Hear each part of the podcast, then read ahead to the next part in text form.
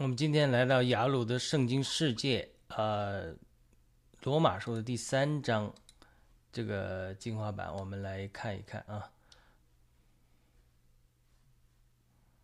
稍等一下，我们看看这里的。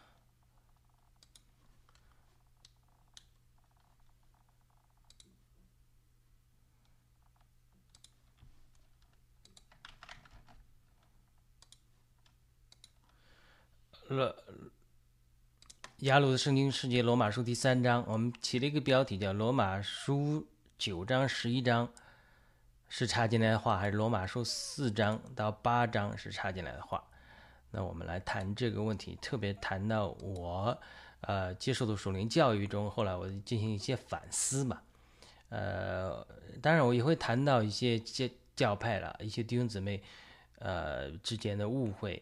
以及彼此的攻讦，呃，对于我们基督徒带来的这个伤害，其实我们真的应该，呃，彼此谦卑学习，但是也可以批评，也可以有一些的这个这这种建设性的批评。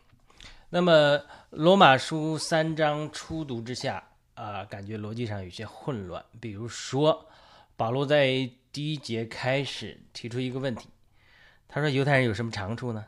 割礼有什么益处？呃，然后在第二节可以开始回答这个问题。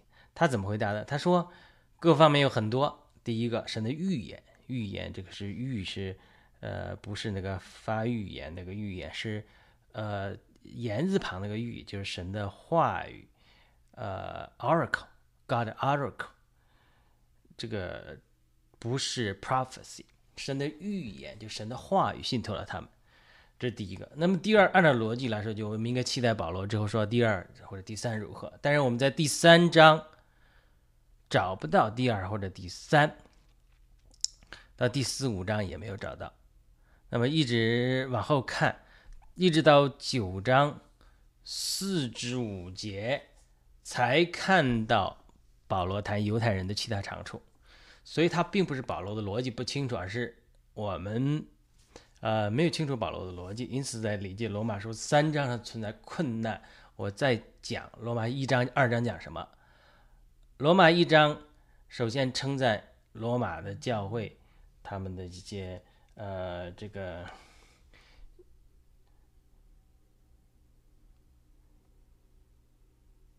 罗马教会的。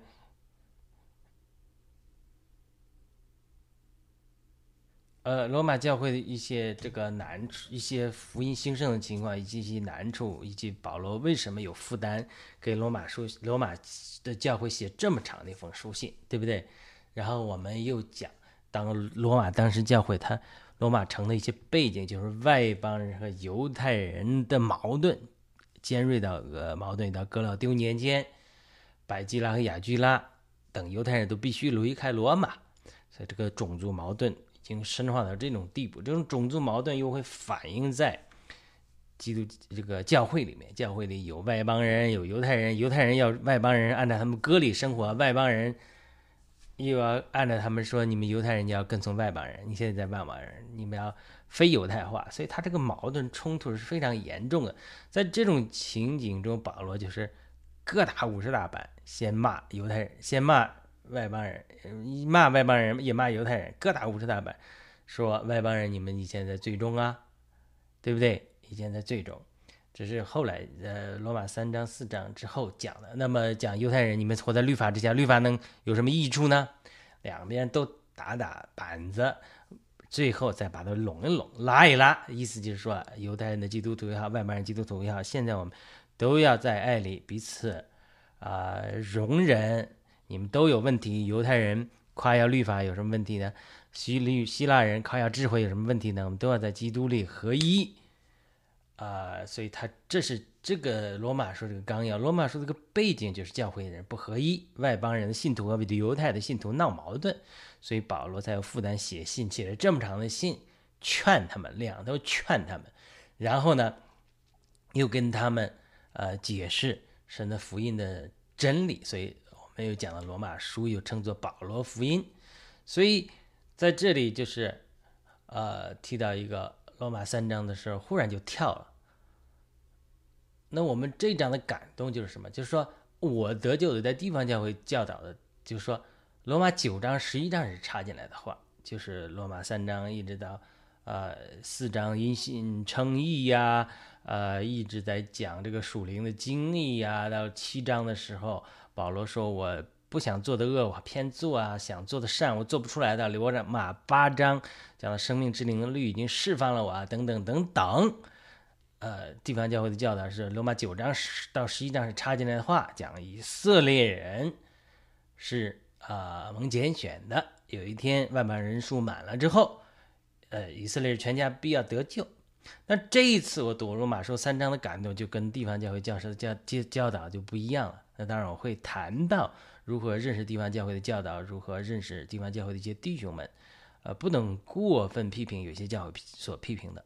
啊，往一点不接受他们从从神领受的丰富。另外有一些就是说，在地方教会的人，他不能突破地方教会领袖的这个教导，他也会对我们的理解圣经啊有一些的拦阻。那我这次得到感动，就是说，其实不是罗马书九章的十一章是插进来的话，或者说他从那个角度是，但是另外一个角度上来讲是。罗马九章和十一章的思路和罗马三章的思路是连在一起的，因为罗马三章一开始就讲说犹太人有什么长处啊，他当然有长处了。然后到九章十一章继续来讲，啊罗马呃犹太人的长处，而四章到八章这大段之间讲了他个人的经历，属灵经历，他其实是插进来的话，插进来他自己的属灵经历，讲的说我也是犹太人。我也凭着律法来行，但是我没有行出这个律法来。但在耶稣基督生命之灵的律里，我才得了释放和自由。所以这次我得到的感动，其实是罗马四章到八章之间，保罗讲自己个人的属灵经历，是来分享，从他属灵经历的角度来分享。啊，我们靠律法是不能成义称义的。因此呢，九章到十一章，它并不是插进来的话，而是。延续罗马三章的思绪，好了，这是我这次的这个开头的话，呃，我们接着往下读了。我们对圣经的理解往往受到我们所受到的教导的影响，所以所谓的先入为主吧。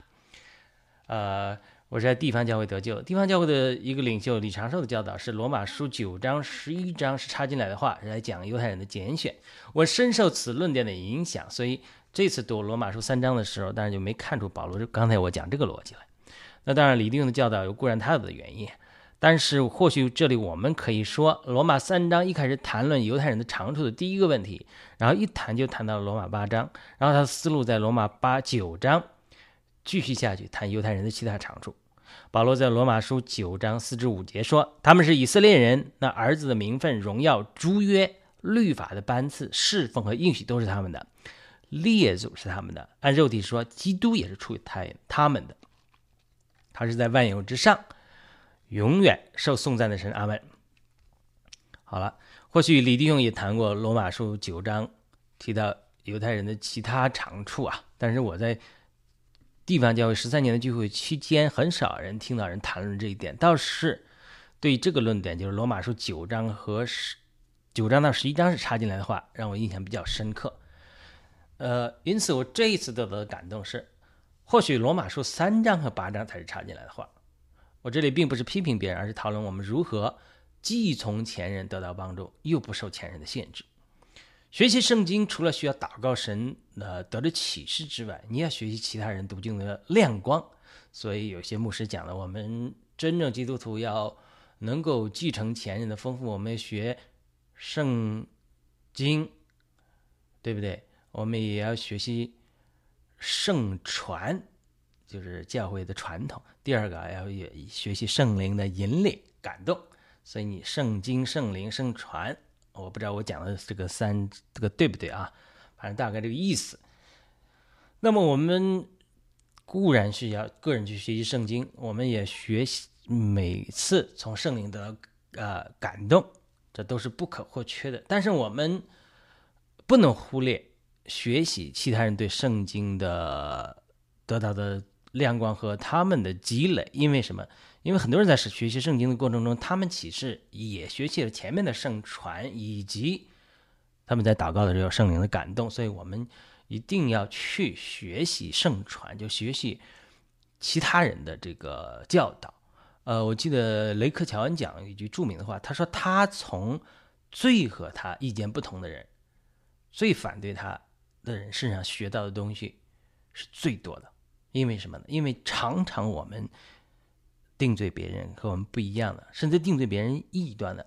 当然，我们是不是是定罪错误的定罪的异端，而不是真异端。常常我们定罪别人的和我们大相径庭的合不来的人，你如果谦卑下来，你从他身上学习的东西是最多的。因为什么？他从他谈的看的角度完全与你不一样，往往他有的那个角度是你缺少的。所以我们一定不要太快去评判别人，不要人云亦云说人这个人，呃，是一端，你就去，呃，因为他们是，特别是我们讲的不是说这个耶华见证会啊，或者说呃摩门教啊，他这种呃否认基督的神性啊，或者说在圣经之外添加其他地方，而是说基督教的教派里有不同的神学上的争议的时候，要特别要小心，不要一下来就先入为主讲别人是一端。所以，我们学习圣传的过程中，第一个要学习了解别人所得到的亮光；第二个部分就是 unlearn，这是一个关键，unlearn，放弃我们接受的一些教导，这个是更难的，就是说打破一个传统的教导。我们常常从一些圣经教师获得一些关于圣经经文的理解啊，这个是这个意思，那个人那个意思，这些教导会植根于我们的记忆甚至灵魂之中。这些教导当然好，好在哪里？帮助我们认识圣经。圣经在最开始的时候，呃，帮助我们认识圣经。但是时间久了之后，它会成为有观念，拦阻我们进一步认识圣经。我在地方教会期间，常常接触到一些其他教会，特别是华人教会的基督徒定罪地方教会里常常教导异端。呃，我虽然被神离开。引领离开地方教会，到灵运动中啊，学习真理，追求恩赐啊，到不同的教会观察，我对圣经和一些真理的理解也逐渐和地方教会的教导有所不同。但是迄今为止，我还是不能同意这些华人教会对于地方教会李长寿过度定罪的态度。我认为，呃，地方教会李长寿的教导，包括尼特的教导和地方教会的很多实行，的确有很多值得基督身体的其他成员的学习。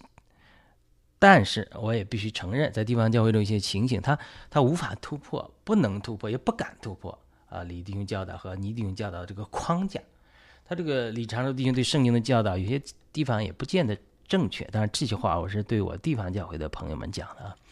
那我举了一个例子，比如李弟兄对林前十二章一项神奇的恩赐知识的言语的注解是这样：知识的言语是分授关于神和主一般知识的话。八章一至七节，知识的言语主要是出于我们的悟性，并借着教导。这是他对所谓的知识的言语的 word of knowledge 的理解。那我刚刚接触灵运动的时候，对于什么是知识的言语的 word of knowledge 也是不着边际。但是后来慢慢领会了，在灵运动中一种不同的解释，什么是知识的言语？这里李丁的解释是，知识的言语就是分授关于神和主一般知识的话。他就讲他说，哦，这是知识层面来认识神的话。呃，主要出于我们悟性，并借着教导的。他说：“知识的言语主要是借着悟性，并借着教导。他等一等圣经对圣经的解释，这是理，这是这是我博士论文中比较地方教会的深言的实行和灵运动中预言的实行的时候谈到的这个东西。但是我后来听到这个灵运动中一个著名的弟兄叫中文叫叶光明 （Derek Prince），他在一直聚会一四一致的祷告聚会中提到他太太。感觉到神医治某个人的腿，哎，他是把这个成为知识的原因，word of knowledge。所以灵异运动中，他们常常把神给一些牧者啊或医治祷告者的神奇的信息叫做知识的言语。比如一个美国有知识的言语，words of knowledge，呃，这个恩赐很强的一个人叫肖恩伯兹 （Sean Bows），。他常常在运用限制性恩赐的时候，说出对方的银行银行账号啊、生日啊、名字啊、社会安全号码，他不可能天然知道的信息。因此说出来之后，让对方大感震惊，因此承认，哎，真的有神，真的有先知恩赐，真的神对肖恩伯兹说话。所以很多人因此在承认有神并并接受神。我曾多次亲自参加肖恩伯兹的聚会，目睹他如此使用他的恩赐。这种恩赐在灵运动中就称为知识的言语，the word of knowledge。呃，这个这这种这种，我我们呃有一门课叫先知性恩赐传福音，就是通过祷告神得到这种先知性的话语，就是知识的言语，让人觉得说，哎呀，除非神启示你，你不可能知道这些信息，所以来让这个人震撼，说真的有神。这是现在呃灵运动中呃注重恩赐，用恩赐传福音中常用的一个方法。那么在灵运动中，一般把主耶稣神奇的知道撒玛夫利亚夫人有五个丈夫的历史啊，没有见过撒该却知道撒该的名字啊，见到南大拿旦叶之前就知道他在无花果树下，这叫做知识的言语，就是 words of knowledge，就是神奇的从神来的一个感动。那么李弟兄也有这样的经历，比如他在他的书中提到，他没有任何预先了解的情况下，指出一个人聚会中。指出一个人偷了粉笔，不仅偷了粉笔，还在在地上画圈儿，所以导致该人悔改得救。这个罗马书生命读经中有记载这个，以及《神的丰满》这本书里提到，在福音布道会中神奇的指出一个女人，这种就是传福音的时候，一下圣灵来了感动，呃，得到一个神奇的信息，他就指着一个女人说：“这个女人让先生加班给自己买高跟鞋。”哎，也是个事实，也导致该女子悔改得救。那么他在信息中也提到，宋尚杰在布道的时候，也是在未知情的情况下，指着一个女人说：“你是小老婆。”这个女的非常生气，责怪带他来福音聚会的朋友说：“你怎么把我是小老婆告诉宋尚杰呢？”这个朋友说：“我没讲啊。”他这个宋尚杰是圣灵感动，指着他说是小老婆。这个是呃李定的《操练与主成为一灵》的书里有记载。所以这一些按照灵运动的解释，都是做知识的言语。所以我比较地方教会对知识的言语的解释，他认为是通过心思的教导和悟性来学习的圣经的知识啊等等，这叫知识的言语。但是灵运动的教导说，知识的言语就是说，我不知道没见过撒该，我就知道你叫撒该，或者是说这是主了。那我们不讲主了，我们讲了这个后面这各种经历。当然后来一个呃。我们在这个学习呃这个先知性恩赐的时候，有一个老师还举了另外一个例子，就是说，有一个福音派聚会的这个信这个牧师，这个还不是灵运动中的，他就是在聚会中讲到，呃，讲着讲着道，就他就他就他就指着他他就说了，突然有感动，他说我不知道我为什么这么讲，我但是神感动我说有一个男的刚离开家。要想离开太太，抛弃孩子，但是神说你要不要这样做？你要回到你的家里家中，呃，神要祝福你。所以他这讲这个话的人，正好有一个男的跟太太吵架离开了，决定要抛弃家庭。他说也来到教会，呃，坐一坐，听一听吧。结果才坐下来，那个传道人就指着他这个方向来讲这句话。那这个一下就得了感动，就上前悔改。接受主，然后家庭也恢复了。这种这种情形，就是在呃常常这种医治布道，或者甚至是福音布道会中，常常有圣灵感动说这种话。这种话，呃，在灵运动中解释为知识的言语的 word of knowledge。好了，这现在有两种解释了，一个地方教会的解释，说是通过心思教导，然后产生的知识的言语。呃，灵运动中认为知识的言语是从神得到一个神奇的信息。那哪到底哪个正确呢？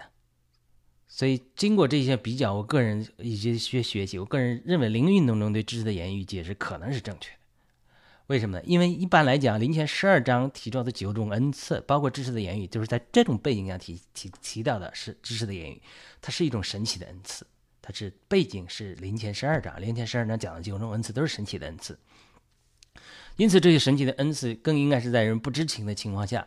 从神得到神奇的信息，所以帮助传福音者或先知来传福音，或让人悔改。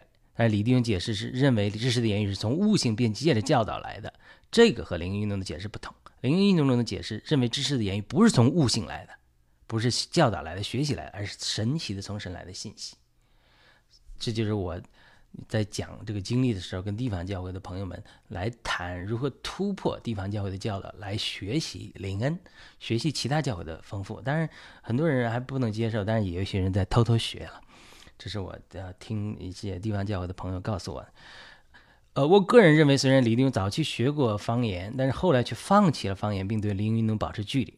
就是早期地方教会中，他们尝试结合灵恩，但是发现灵恩呢，追求灵恩的人呢，不追求生命，或者比较肤浅，不肯追求生命，呃，不注重生命的功课，所以他们就远离了灵恩运动。特别早期就四零年代，这个李弟兄也在。中国北方企图接触灵恩的运动，学了两年方言，但后来尼特生反对，他也就放弃了。我觉得他没有摸着这个灵恩的门，嗯，但是因为他缺少某些灵恩的经历，因此他对于圣经中，特别是关于灵恩的教导是理解错误的。我在地方聚教会聚会十三年，后来离开地方教会到灵运动中学习，经历了一个极其痛苦的扩大自己思路的过程，慢慢的认识到一些不同的真理。就不是说极其痛苦，就是真正这种思维被打破，你旧有的这个知识结构，对圣经的知识结构被打破，它这个需要啊一些撕裂的过程。所以我当然只是讲我自己的个人经历和观察，来讲我们对圣经的认识过程也是这样。一方面我们要祷告神赐给我们启示，这个是没错的；但另一方面，我们是要学习别人的亮光。亮光。那我在对地方在教会教的接受的教导成全，非常感恩。很多教导和实行，在经过我在不同的教会学习之后啊，甚至远距离观察之后，我发现还是出于神的。包括导读主话呀、城镇复兴啊、呼求主名啊、这个圣别为人呐，以及这种很多的属灵的操练，一年呃读圣经一遍啊，很多属灵的操练对我的属灵的生命的建造是非常有帮助的。我认为批评地方教会的很多华人信徒。嗯，他们身上很多的弱点都是，呃，特别是对生命的功课操练上的问题，很多我觉得他们值得去从地方教会的学习中操练中去学习的。呃，我极力推荐别人学习，但是我也承认地方教会的一些教导，在经过我和其他教会的磨合啊，不同教导就会造成这种思想冲突。我这种学习之后，哎，渐渐有了不同的看法。所以我在读经的时候，我们的小组带领读经的时候，也是经历这个过程。因为很多跟我们以前小组读经的人，很多也是在地方教会接受过成全的。所以我一方面我希望整理出哪些我们在地方教会接受的教导是对其他教会有益处的，不吝推广；另一方面呢，哎，我要分享我经过在别的教会，包括灵运教会、其他的教会学习之后产生的不同的看法。希望这些不同的看法能够帮助在地方教会里的基督徒们。能够打破我们这种思维的限制，所以我的态度，一方面是过去对地方教会中学习的教导和接受的牧养和成全感恩，另一方面却又不受传统限制，能够突破一些教导，这些这传统教对我们理解圣经产生的框架，从而给圣灵有更多的自由，带领我们更深的认识神的话语。这个经历不仅对于我和在地方教会的弟兄姊妹适用，其实每一个基督徒团体的。的的人的信徒都是从创始人啊，或者你的牧师啊，继承了不少属灵的财富，同时呢，也接受了很多观念上的限制。所以这个不仅仅适用我们地在地盘教会得救的人。因此，我希望就是我这样的态度，不仅能帮助我们和地方教会相关的人，也能帮助其他华人教会的人，能够有一种继承前人又能突破限制的态度。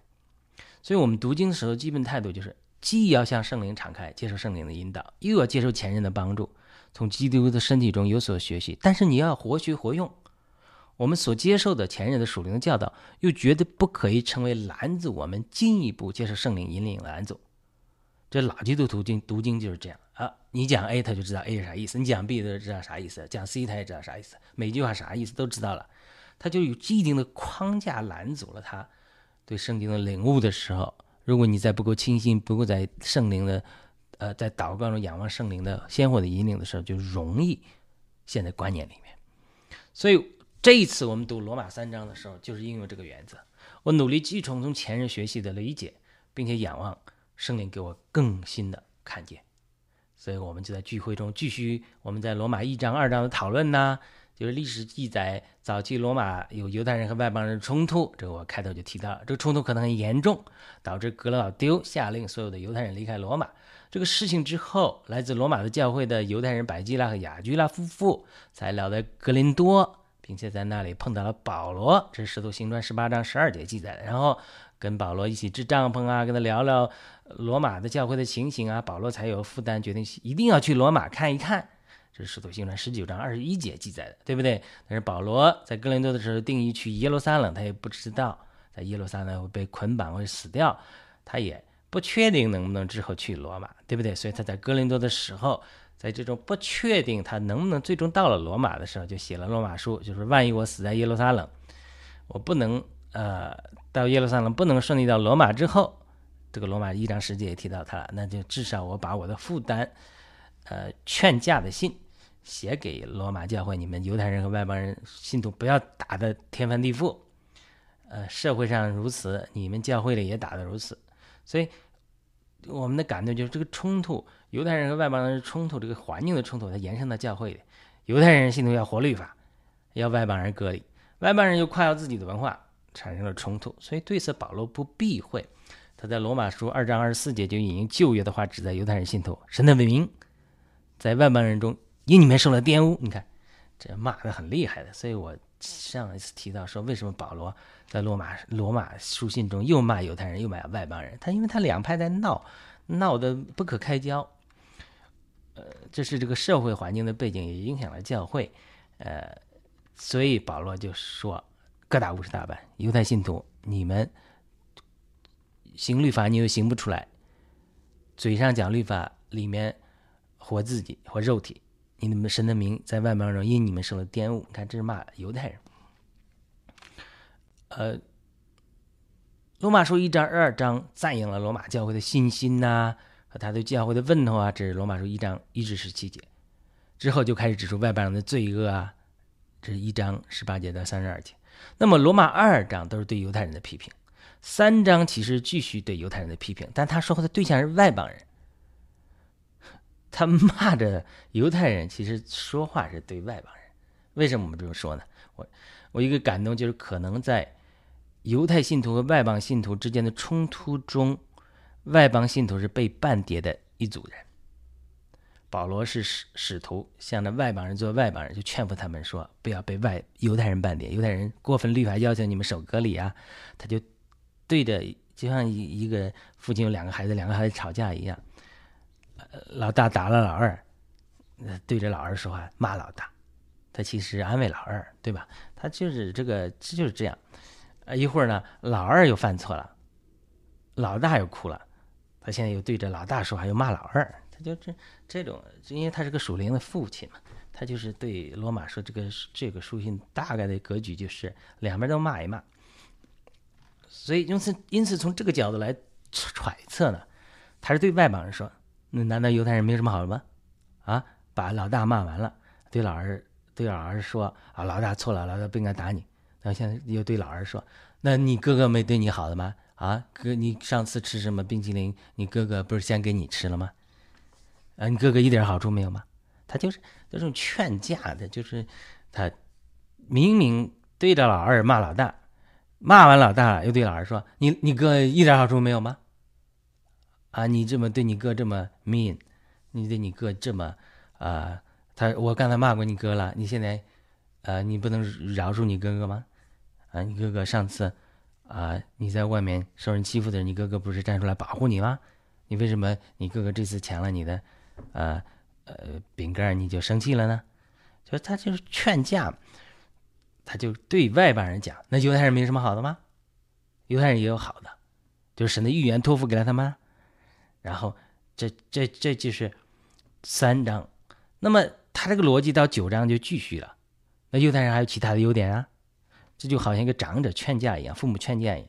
保罗一方面要讲犹太人的缺点，好安慰外邦人；另一方面又指出犹太人又不是一无是处。所以按照这个思路讲下去，到了罗马九章到十一章的时候，保罗才继续说到神对犹太人的拣选，以及保罗他自己对犹太人的爱和负担。所以从这个角度来看，罗马九章十一章，我个人认为并不是像李丁所说的是插进来的话，而是从三章开始一脉相承的。三章。到八章之间，保罗谈了因信称义很多属灵的经历，那是插进来的话。这些熟练的经历是对于外邦人如何胜过罪呀，犹太人如何胜过律法都是有益处的。就是在劝架的时候，左边打一板子，右边打一板子，跟老大骂老二，呃，跟老对着老大骂老二，对着老二骂老大。最后讲完了之后，又对着老二说老大好，对着老大说老二好。他就是这种，这是这个罗马书的思路。罗马三章开始提到因信称义，三章二十八节。罗马四章详细讲述亚伯拉罕。因信称义的经历，罗马五章继续讨论因信称义，但是开始就提出来一个观点的罗马五章，就是律法进来是叫过犯增多，这是五章二十节。那么罗马六章讲我们与基督同死同复活，罗马七章讲述罪的律捆绑保罗，罗马八章讲基督复活的律释放保罗脱离罪与死的律。等保罗结合自己的经历讲完了因信称义的真理真理之后。保罗才继续他在罗马三章开始的思绪，说犹太人没有长处吗？老大没什么好处吗？呃，外邦人你不值得，呃，不应该感谢犹太人把神的预言圣经传给你吗？你不应该接纳外邦呃犹太人吗？你不应该感谢呃犹太人吗？这是和好劝架的工作，对不对？一方面，犹太人帮助我们传承了神的话语，就是神预言的话语，God's oracle，不是 prophecy，不是那个发预言的预言。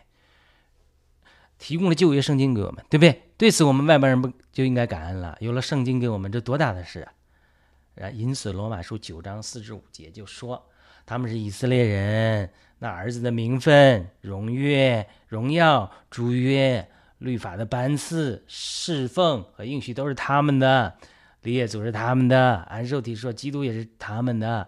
呃，万有之上，永远受颂赞的神，阿门。这就接上了保罗之前的思路，就是对着。以外邦人说犹太人怎么怎么坏，怎么怎么坏，最后说完了之后说，那犹太人没什么好处吗？你不能呃在爱里接纳犹太人吗？犹太的信徒吗？所以呢，在这种劝架讨论之后，呃，在保罗讲述完，因为他为什么呃主要的说话对象是外邦人，因为犹太人可能信徒比较多，律法主义比较强，可能外邦人在这里是受欺负的一一群人。那么，在保罗讲述了犹太人的部分结束之后，到罗马九章十一章插进来，呃，不就是九章十一章继续罗马三章的思路，讲犹太人有些优点，哪些优点之后，到罗马十二章他就态度就开始合拢了，就是继续全面、全全面要求罗马教会的人，呃。继续要全全罗马教会的人都要爱弟兄，要彼此亲热。这是罗马书十二章十节，就是整个罗马城的问题，就是犹太人和外邦人的激烈冲突，以至于所有的犹太人都被格老丢赶出去，包括百基拉、雅居拉。后来他们回去了。这个社会上的冲突一定渗透到教会里，再加上早期的犹太信徒比较多，他们律法主义要外邦人行割礼，压制外邦人，所以他们没有。没法彼此相爱，所以保罗就非常有负担。对于听到百基拉、雅居拉和其他跟他在狱中的罗马的信徒讲到罗马教会这种光景，就很有负担。甚至他要在哥林多的时候，不确定去了耶路撒冷能不能到罗马，就是写了十六封、十六章的这种长的书信，给他们劝架，说你们犹太人，你不能自夸。你靠律法不能得称义的，然后从四章讲到九八章讲到我凭着律法都行义都没有成功，最后靠着耶稣基督的生命的灵力的律才得了释放，得了自由。犹太人你不能夸律法，然后又跟呃对着外邦人骂犹太人，呃成律法不让他神的名在外邦受到了玷污，骂完了之后又对呃外邦人说，难道犹太人没一点好的吗？啊，你就不能爱里容纳？接纳他们吗？他至少把神的话语带给你们了嘛。所以这些话一直都讲完了之后，到罗马十二章的时候，就跟罗马教会的所有人都讲：我们要爱弟兄，要彼此亲热。犹太人要接犹太人的信徒，要接纳外邦人的信徒；外邦人的信徒要接纳犹太人的信徒。然后到十三章一节，他就说要服从权柄，要服从权柄。就是很多人。啊，很多人，很多人，呃，把保罗在罗马书服从权柄解释为说，不管政府好坏都要服从。他这个，他这个解释，他有一定程度上他是脱离了这个逻辑的。因为什么呢？因为保罗在这逻辑是什么？保罗在这个逻辑是说，我知道你们罗马的教会在受到了罗马城这种环境中的影响中斗来斗去，罗马的信罗马就在罗马城里，外邦人。跟犹太人闹得不可开交，外邦人把猪头放在罗马的这个犹犹太人的教堂里，犹太人有起义，要反对罗马的统治，所以有一个当时的罗马的总督没有处理好，所以越闹越激烈。到后来有一些罗马的总督就稍微处理好了，就是说意思又把罗马的犹太人说好吧，我们又在。呃，管制一下这些外邦人，所以他这里他这里非常强大的这个种族冲突，而且有些罗马总督处理的不够好，有些人是偏向这个外邦人，所以欺负犹太人，所以犹太人就起来起义，啊，有些人有些这个呃罗马总督又偏向了犹太人中间，这是历史记载的这些呃有钱的犹太人，他们有钱的犹太人，他们又。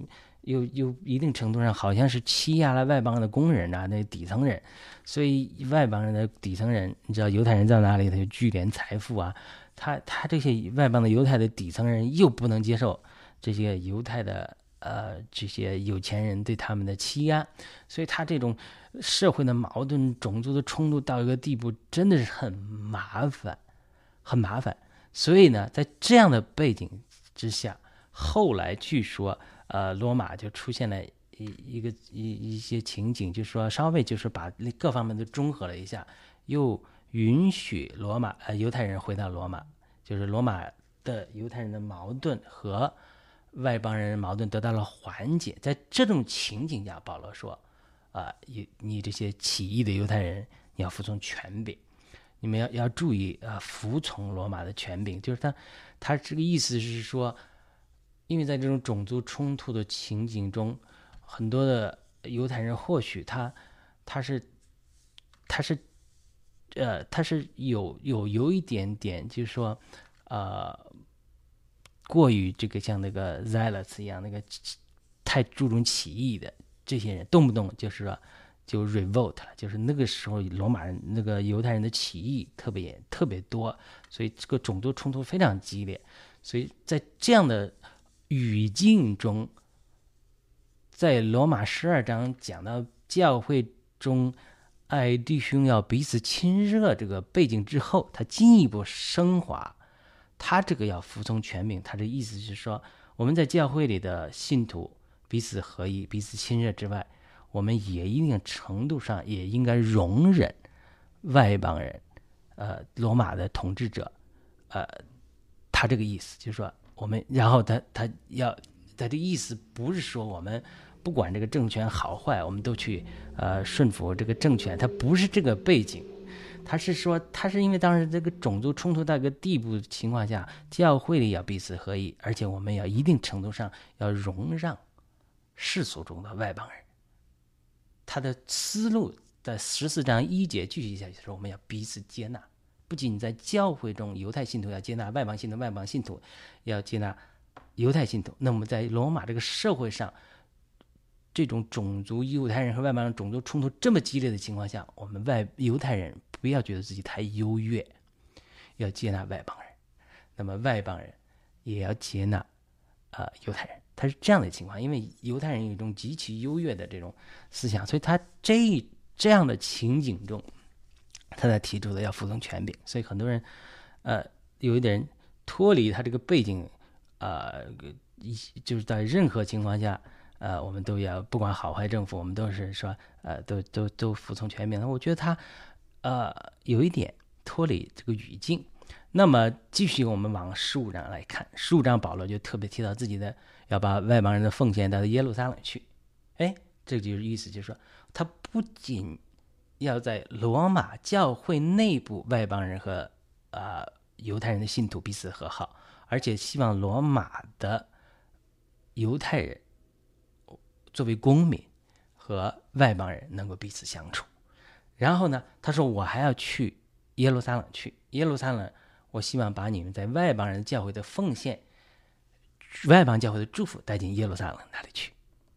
所以这就我们就不仅就我们就看出保罗的逻辑，就是说他保罗为什么要一定去耶路撒冷？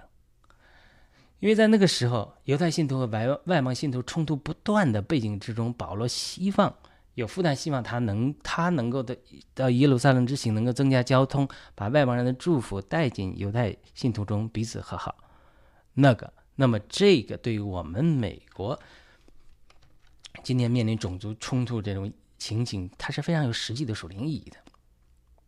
这是我们读罗马三章的时候得到的一个新的感动。那在我提出这个新的感动之外，我们还讨论了其他几个问题。一个弟兄说：“为什么三章八节说为什么不说让我们作恶以成善？就是我们所受的毁谤，也是有一些人硬说我们要有这些话，这等人受审判是该当的。”就是罗马书三章八节说的。那么罗马书三章五节，保罗说：“如果我们的不义显出神的义来，我们要说什么？”这个问题就是说，呃。这个弟兄问：为什么什么什么叫作恶以成善？这里圣经并没有记载谁回诽谤保罗说他作恶以成善，但是估计保罗这么说有他的原因。虽然保罗之前没有来过罗马，也可能和罗马教会没有通信，但是罗马教会的一些领袖和信徒，包括百基拉、雅居拉和那些在监狱里跟保罗一起住在监狱里的信徒，是和保罗有联系、有交通的，所以他可能间接从他们听到罗马教会的一些光景。我当时有一个回答，我一个感动，就是保罗是在说因信称义，对不对？不是因我们的行为称义。既然我们不是因为我们的行行为称义，这就包括我们不会因为我们好的行为称义，也不会因为我们坏的行为称义，对不对？所以三章十节到十八节，保罗用旧约的话来证明没有一个艺人。到九十九章到三章十九节至二十节，他就说律法是叫人知罪，人知罪之后才能。信入耶稣基督得着义。那么另外一个弟兄问了问，那那么为什么三十一节说我们借着信是律法失效吗？绝对不是，反而兼顾了律法。这又是什么意思？我当时的回答是说，我说其实这是保罗为他现在开始一直到罗马八章之前谈他的属灵经历做铺垫。我在地方就会教会接受教导是罗马七章的富人预表律法，死去的丈夫预表救人。旧人死去了，新丈夫就是基督。律法并不是麻烦的来源，救人才是。律法无论是旧约或者新约，核心都是要求人爱神并爱人如己。但是问题是，旧人做不到，新人就基督做我们的生命，就罗马八章的经历才能做到。如果我们活在旧人里，律法是定罪我们的，对不对？比如律法比作太太，太太要你爱你爱不来，你就被定罪和破落了，你没有爱，这就是律法的作用。但是如果你活在基督的新生命，你是基督。呃，太太要你爱你，教会让你爱你，你还不仅爱太太，你还甚至为他舍命，这样你就不但不违背律法，反而成全和兼顾了律法的要求，这就是爱人如己。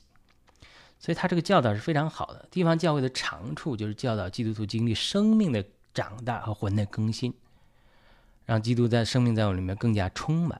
这个是值得很多华人教会学习的。很多华人教会对他们批评过于严肃，而不去学习他们从神得到的丰富。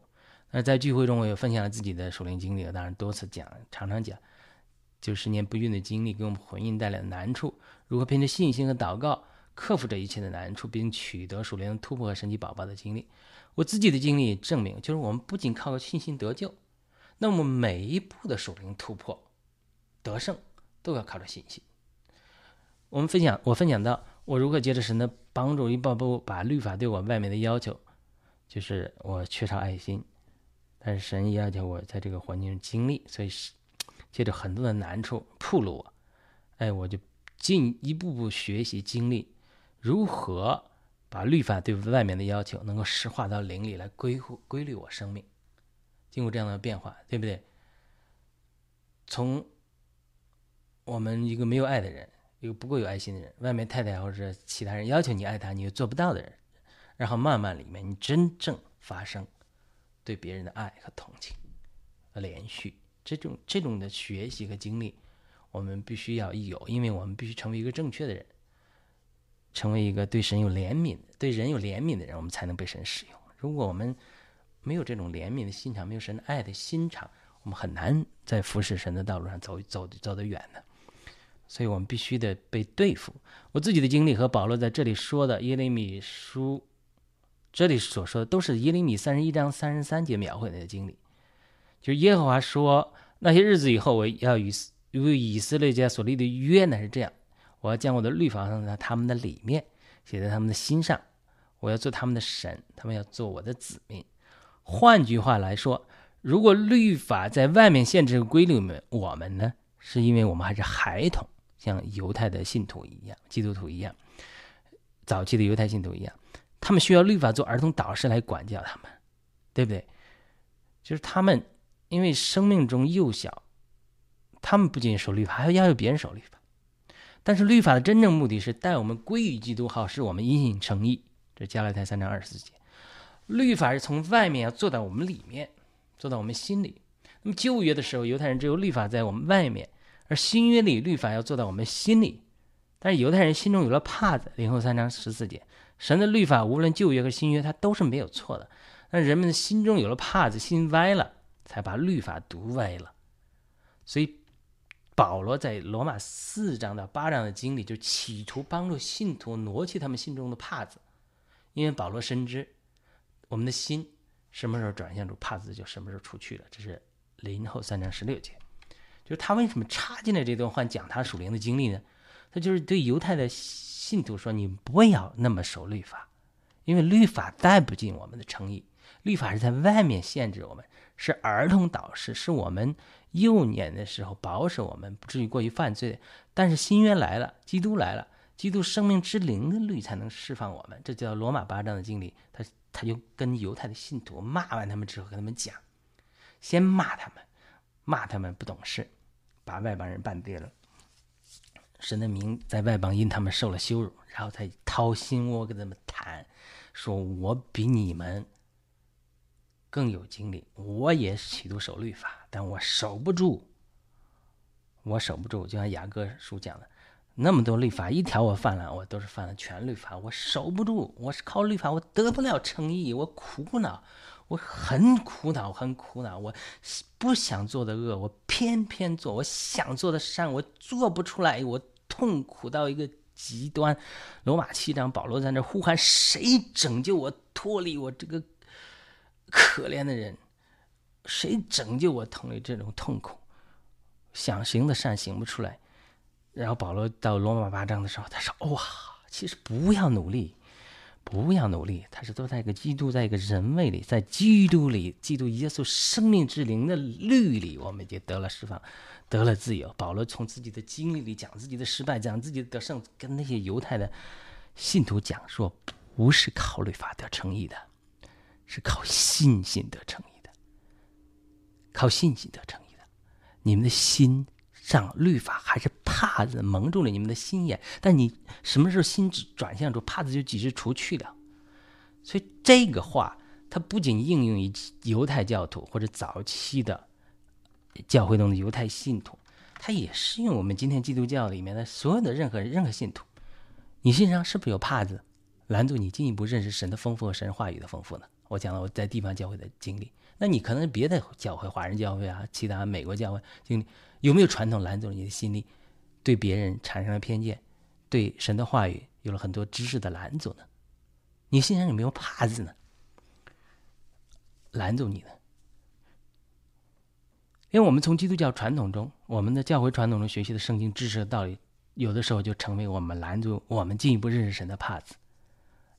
这里，以色列人，这犹太信徒的守律法的观念。守律法的例子，呃，保罗对他们的苦口婆心的劝言，对于我们今天所有人也是一个启示。愿神怜悯我们，能够光照我们，能够除去我们一切的怕子。我知道很多华人信徒，这个非常努力，非常勤奋，神会使用他们。但是华人信徒中有个难处，就是很多人从他的传统的教导中吸取了一些丰富之外，接受了很多的 pass。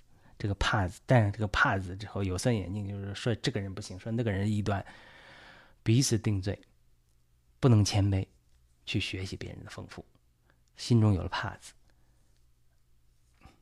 这这光景，很多华人信徒的光景和罗马书讲的犹太信徒的这个光景是一样的。你要除去你的帕子，愿神怜悯我们，光照我们，除去我们心中一切的帕子，能够。看到别人学习的丰富，能够谦卑下来去学习别人。而我在的地方教会和后来参与的灵运动是最受批评的两个团体之二吧。但是我在中间每个团体中间都学习了很多丰富。当然我知道很多华人教会他们也有他们的丰富，我们也需要向他们学习。这个这是华人的教会的团结。这种打破宗派的藩篱的限制，彼此的成见，是对华语教会、华语呃复兴，呃是不可逾越的一关。如果我们华人基督徒不能做到这种汇流，是神给我的感动，汇流脱离教会的这个藩篱，然后整合我们对整圣经真理的认识，不能再进一步。脱取历史上这些地方教会和工会的矛盾呐，灵恩派和福音派的矛盾，不能脱取这些矛盾合一的话，我们很难带进神预为中国预备的大复兴。我看到这个大复兴来临如洪水一般，但是我们这些人可以拦阻神的复兴和延迟神的复兴的到来。所以，我们整理谈论这些教会之间的矛盾历史，并不是为了批评，而是说我们都需要谦卑下来，彼此学习。然后能够和在爱里合一。好的，我们这是罗马书第三章，我们读经当时的一些感动。我们先呃分享到这里，然后呢，我们下次呃再见。我们欢迎您点赞、转发、呃评论，帮助传播我们从主来的这些感动。阿门，再见。